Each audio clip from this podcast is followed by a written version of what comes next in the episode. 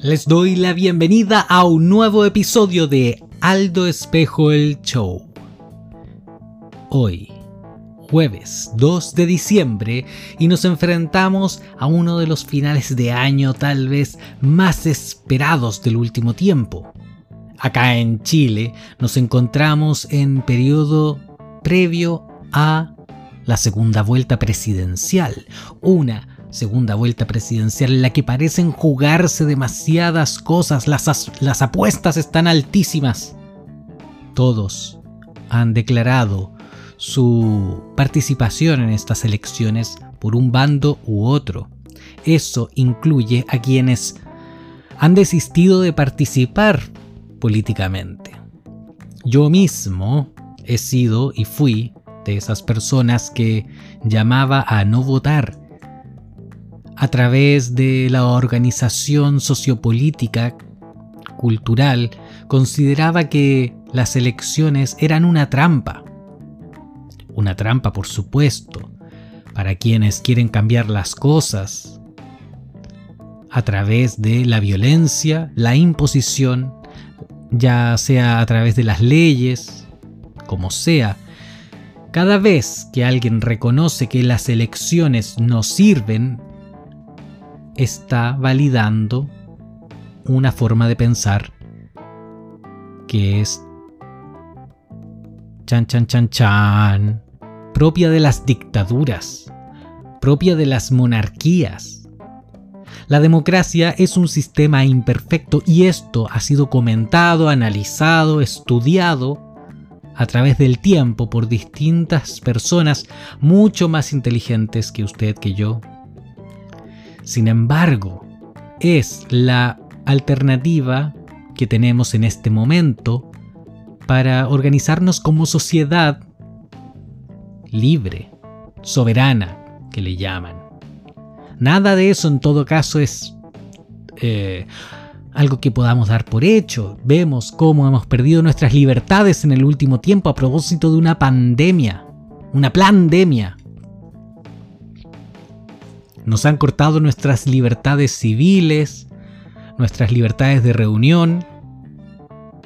Han determinado cómo debemos andar por la calle, conducirnos por la calle. Eh, le han impuesto a los privados cómo deben recibirnos dentro de sus negocios, a cuántas personas pueden atender, etcétera, etcétera, etcétera. Pero a pesar de ello, tenemos la opción de demostrar nuestros intereses a través del voto. Ah, pero es que mi candidato ya no está en esta segunda vuelta. Ah, pero es que yo en realidad no estoy de acuerdo con ninguno. Bueno, las alternativas son incluso en este momento no ir a votar. Usted tiene derecho a no ejercer su derecho al voto. Porque el voto es voluntario.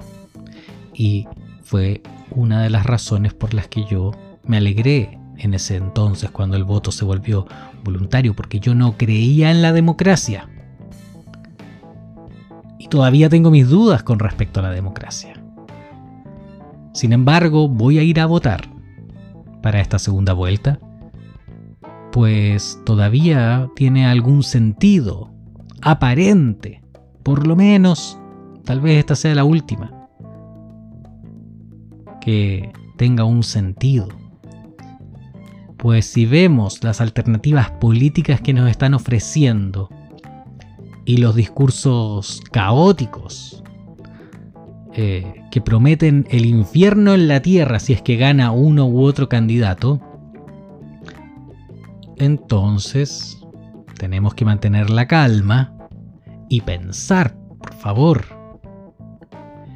Quería hablarles de eso, he dicho que no quiero enfocarme en, asuntos políticos, pero dada la contingencia no queda de otra y en mis redes sociales he estado comentando algunas cosas con respecto a ciertos candidatos, específicamente el señor Gabriel Boric, Boric, Boric, como sea, que se hizo famoso por lo de la revolución pingüina. Él junto a otros militantes de partidos se hicieron famosos y se dedicaron a, profesionalizarse en la política. No en los estudios, por supuesto, porque los estudios son, son para gente como usted, como yo, que, que lucha por esforzarse, por lograr algo. No, el camino que ellos toman es el verdadero, es el camino del poder, de la conquista del poder, la política. Ahí es donde están las cosas importantes. Los políticos son los que nos tienen que decir a nosotros, los que nos estamos esforzando, cómo tenemos que esforzarnos, cuánto tenemos que esforzarnos y cuánto merecemos ganar por nuestro esfuerzo. Son ellos los que nos dicen. Así que usted haga caso. Yo, Alto Espejo, le tengo que hacer caso a gente como Gabriel Boric. Pero bueno, Mantengamos el ánimo arriba, todavía no está todo dicho. Queda su voto, señor, señora, señorita, señore, lo que sea. Queda su voto. ¿A quién se lo va a dar? ¿A quién y por qué? Piénselo. Sea honesto consigo mismo, sea honesta. Miren su fuero interno si esa estrategia del mal menor es exactamente una estrategia. Pensemos lo siguiente, cuando queremos resultados distintos tenemos que hacer cosas distintas.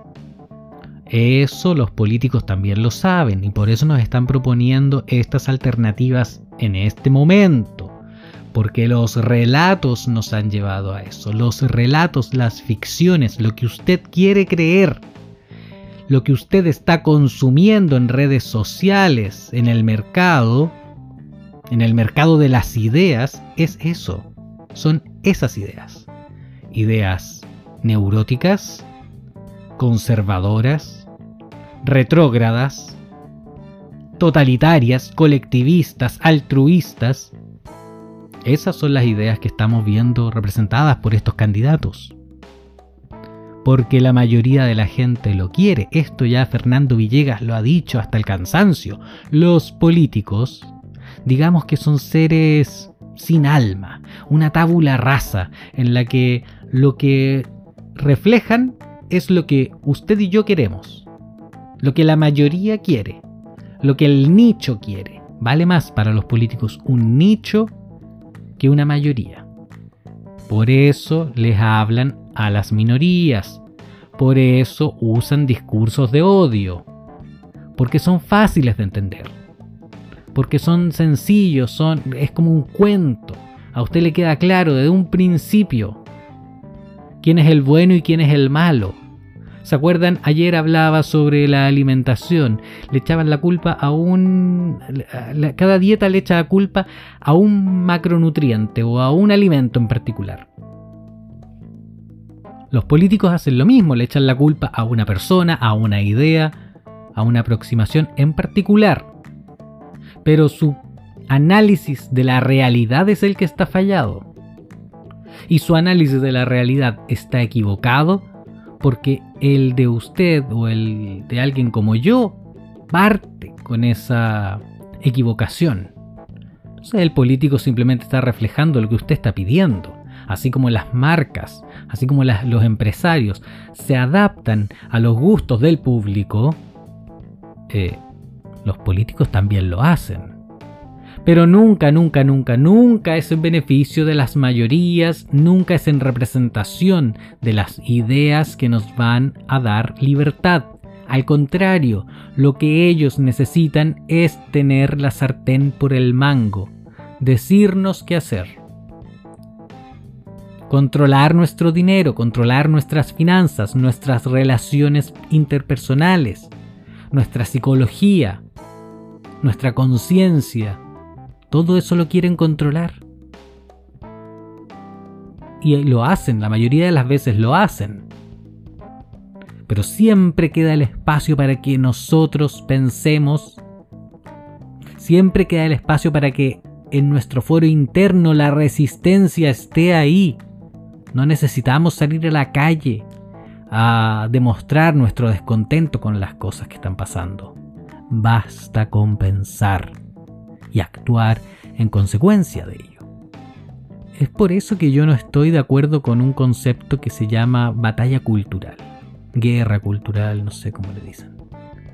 Este concepto de, batalla cultural, que según lo que he revisado es antiguo, eh, está condenado al mismo fracaso que la mayoría de los de las ideas de guerra. Ya la idea de guerra, como lo, definió Henry Hazlitt en su libro eh, Economy in One Lesson, eh, se traduce economía en una lección de Henry Hazlitt. Ahí él habla de que mm, los amigos del progreso, entre comillas, dicen que las guerras al final son positivas porque se hacen muchos avances, se logran descubrimientos nuevos. Es porque no están mirando lo que se ha perdido en la guerra. Las vidas humanas, los sueños, las inversiones, el capital guardado. Entonces, ¿por qué no estoy de acuerdo con el concepto de batalla cultural? De guerra cultural, lo que sea no puedo aproximarme a la realidad pensando que estoy en conflicto con esa realidad. De esa manera nunca la voy a cambiar, nunca voy a lograr nada porque siempre voy a estar luchando contra algo en lo que en primer lugar no debería estar centrándome. Supongamos que la gente de derecha que enarbola este discurso de la batalla cultural es honesta, ellos ya perdieron. Ellos ya le dieron la victoria de esa batalla cultural a quienes han puesto el nombre de batalla cultural, que es la izquierda. Por eso, si usted es una persona normal que piensa, no va a ser ni de izquierda ni de derecha. Tal vez su sensibilidad esté hacia un lado u otro, pero no va a andar diciendo, no, yo siempre voy a votar por la derecha. O no, eh, la izquierda es la que la lleva, estos momios. No, usted no va a hacer eso. Usted va a pensar por sí mismo. Y va a ver cuáles son las ideas que están eh, en, el, en el top de la lista de las ideas sociales, filosóficas, que son las ideas las que mueven al mundo al final. Quieranlo o no, son las ideas. Por eso, lo que hay en la política no son ideas. Es un menjunje asqueroso de conceptos y anticonceptos, estériles por lo tanto, que no le permiten a usted pensar. Tiene que repetir, tiene que aceptar, y tiene que cuadrarse con las ideas de un partido, de un ideólogo. No importa que la evidencia diga lo contrario, usted tiene que creerlo. Es así. Por eso este concepto de batalla cultural fracasa. Porque el foco está puesto en el enemigo, en lo negativo, en responderle al enemigo en sus términos. Es un error que ya cuando Karl Marx define el comunismo y como contraparte habla del capitalismo, ahí cuando todos los intelectuales aceptaron el concepto capitalismo o neoliberalismo ahora, ahí fracasaron, ya perdieron, se acabó, no hay nada más que decir. Le dieron la razón, porque el capitalismo no existía antes de Marx. Lo que sí ha existido durante toda la historia de la humanidad, por un hecho eh, de la naturaleza de, la especie humana, es el libre mercado. Es la posibilidad de que usted produzca algo y vaya y se lo cambie al vecino. Por cualquier cosa. No estoy diciendo que tenga que existir la moneda siquiera. Claro que la moneda sirve, y vamos a hablar de eso en próximos capítulos, pero si usted hace trueque, eso es libre mercado, a un nivel primitivo. Pero eso es, si usted guarda algo de la ganancia que obtuvo por el intercambio realizado, eso es capitalismo, eso es ahorro. Usted se ha vuelto un capitalista porque está guardando su propiedad. no la está gastando inmediatamente. Pero a los políticos no les gusta que usted tenga propiedad. A, ellos les gusta que usted sea pobre, que usted tenga pocos recursos. Mientras que ellos los mantienen todos, por supuesto. Al igual que todas sus libertades, ellos se pueden mover como quieran. Tienen un séquito trabajando para ellos, para cada uno de ellos. Pero lo importante es que usted no tenga capital, que no tenga ahorros, que no tenga posibilidades de inversión. Usted tiene que entregarles el voto, entregarles el poder. Ellos se van a encargar de quitarle todo lo que usted tenga. Y usted le va a dar las gracias además. Porque están haciendo más justo este mundo.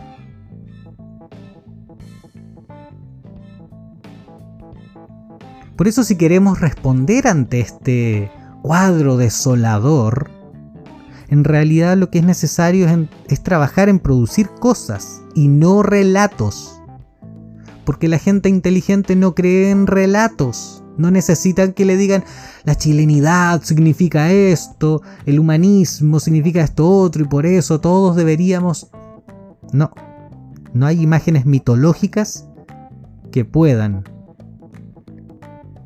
eh, no hay imágenes mitológicas que puedan suplantar el trabajo de una conciencia activa, de un ser pensante, racional, conectado con la realidad.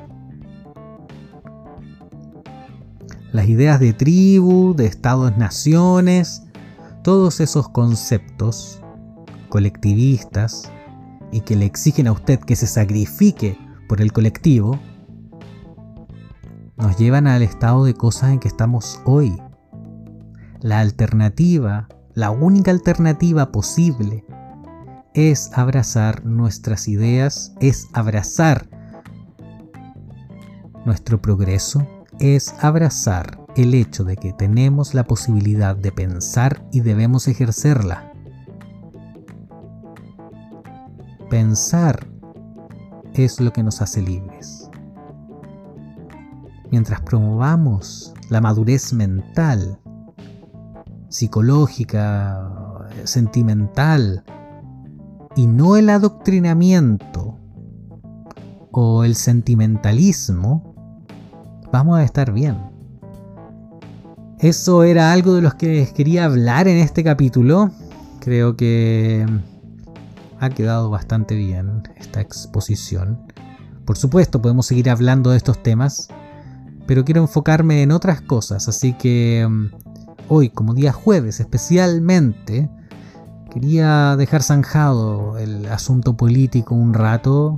Antes de las elecciones tal vez volvamos a hablar de eso, depende de lo que quieran ustedes. Si recibo comentarios de que esto les parece más interesante que otros temas de los que he estado desarrollando, podemos, podemos, podemos hacer algo al respecto. En todo caso, tengo muchas cosas que compartir, así que vamos a seguir hablando de psicología, política, economía, cultura, cine filosofía. Por supuesto que al final la filosofía es la madre de todas esas otras disciplinas que he mencionado. No olviden ingresar a www.aldoespejo.com para más información de este y otros programas. En La vida a través del espejo están todas mis entradas de blog sobre distintos temas socioculturales. Síganme en Instagram, Facebook y Twitter. Esto fue Aldo Espejo, el show. Nos vemos mañana.